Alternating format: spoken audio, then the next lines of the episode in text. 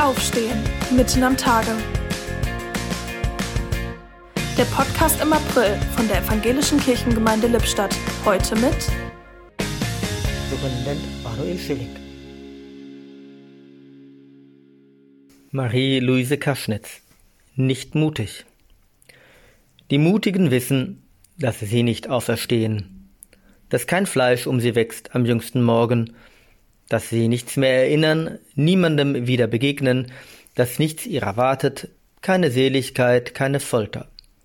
Ich bin nicht mutig. Dies ist eines der mutigsten Gedichte, die ich kenne.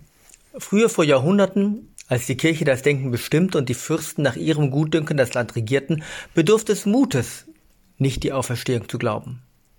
Heute in unseren Zeiten, in denen jeder glauben kann, was er will, in denen der Traum einer gerechten Welt, die die Menschen selbst errichten, einer Welt, die der jenseitigen Auferstehung nicht mehr bedarf, weil das Paradies auf Erden uns erwartet, Zeiten, in denen also dieser Traum verbrannt ist in den Öfen von Auschwitz und den Zwangslagern des Gulag, Heute in den Zeiten, wo die Menschen aus Feigheit vor dem leeren Horizont populistischen Rattenfängern hinterherlaufen oder sich mit der Erfüllung ihrer kurzfristigen Konsumwünsche befriedigen, in diesen Zeiten also bedarf es großen Mutes zu bekennen, dass man sich noch danach sehnt, dass es mehr gibt als diese Welt und etwas Besseres als unsere besten Bemühungen der Menschen.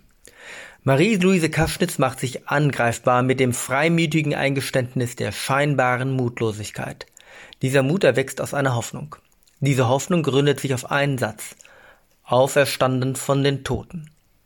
Es grüßt Sie herzlich Ihr Superintendent Manuel Schilling.